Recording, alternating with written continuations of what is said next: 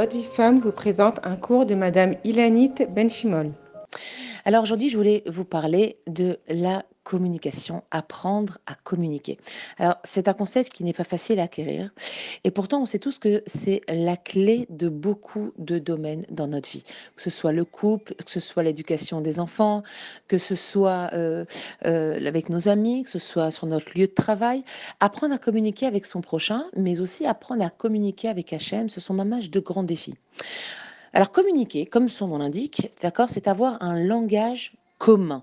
C'est parler au cœur de l'autre, avec nos mots à nous, mais en tâchant de nous faire comprendre. C'est exprimer un message qui va créer une communion entre deux êtres, c'est-à-dire ma parole et mes mots, ce que je vais utiliser comme mot, c'est ça qui va rentrer dans le cœur de la personne.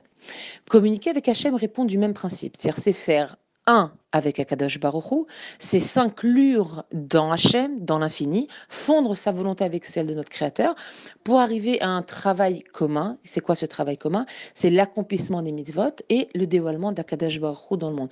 Nous, on accomplit les mitzvot et Hachem se dévoile dans le monde. En ce qui concerne la communication avec notre prochain, les Rachamim nous disent qu'un homme se fait connaître d'après sa façon de parler, d'après son dibo. Autrement dit, Quelqu'un qui va parler vulgairement, eh bien, il va se définir comme quelqu'un de vulgaire. quelqu'un qui va parler posément, lui, se définira comme quelqu'un de sage ou de réfléchi. Un homme qui utilise des compliment, euh, mais de manière sincère, c'est le signe souvent d'un homme qui a un grand cœur et qui a beaucoup d'amour du prochain. C'est-à-dire que lorsqu'on va parler avec une personne, la façon de s'exprimer, les mots utilisés sont déjà le premier message que l'on va transmettre. En dehors du contenu du message, la façon de parler, chaque terme, chaque mot, les mots que l'on va choisir pour transmettre ce message, tout ça, c'est déjà un message.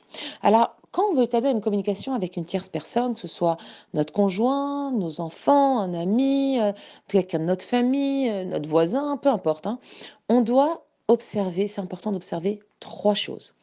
Premièrement, on doit toujours commencer par un compliment. Complimenter, c'est très important.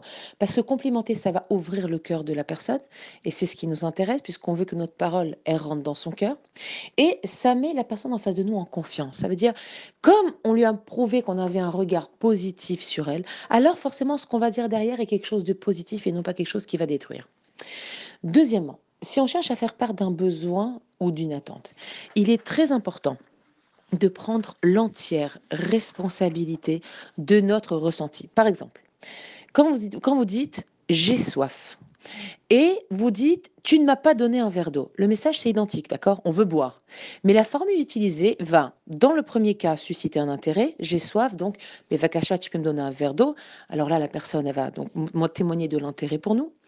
Soit dans le deuxième cas, on va véhiculer un sentiment de culpabilité tu ne m'as pas donné un verre d'eau, autrement dit, tu ne t'occupes pas de moi, tu n'es pas à la hauteur, tu n'es pas là pour moi, etc. C'est tout ce que la personne va entendre derrière. Et là, vous êtes sûr que la personne, elle va complètement décrocher. Parce que personne n'aime être remis en question, personne n'aime être critiqué.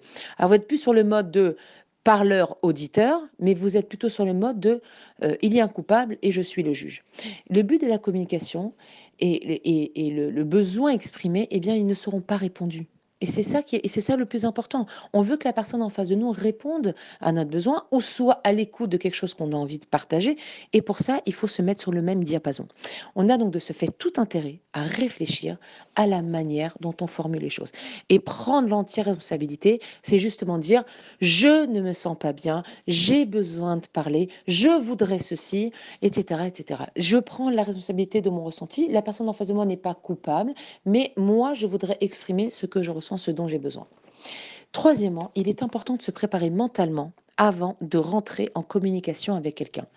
Parce que ce qui nous intéresse, c'est de nous faire comprendre, c'est de partager, c'est d'avoir le sentiment d'être entendu et d'être répondu. Et pour cela, nos propos doivent rester au plus proche du émet.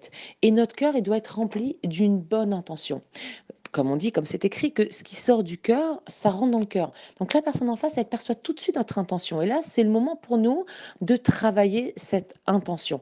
Donc avant tout, de chercher et préserver le shalom. Vouloir communiquer avec une personne, c'est pas rentrer sur un champ de bataille. C'est vouloir produire quelque chose. De cette communication, de cet échange, il doit ressortir quelque chose. Et c'est surtout pas ni une dispute, ni une frustration, ni une contrariété, ni une déception. Au contraire, on doit créer quelque chose de positif.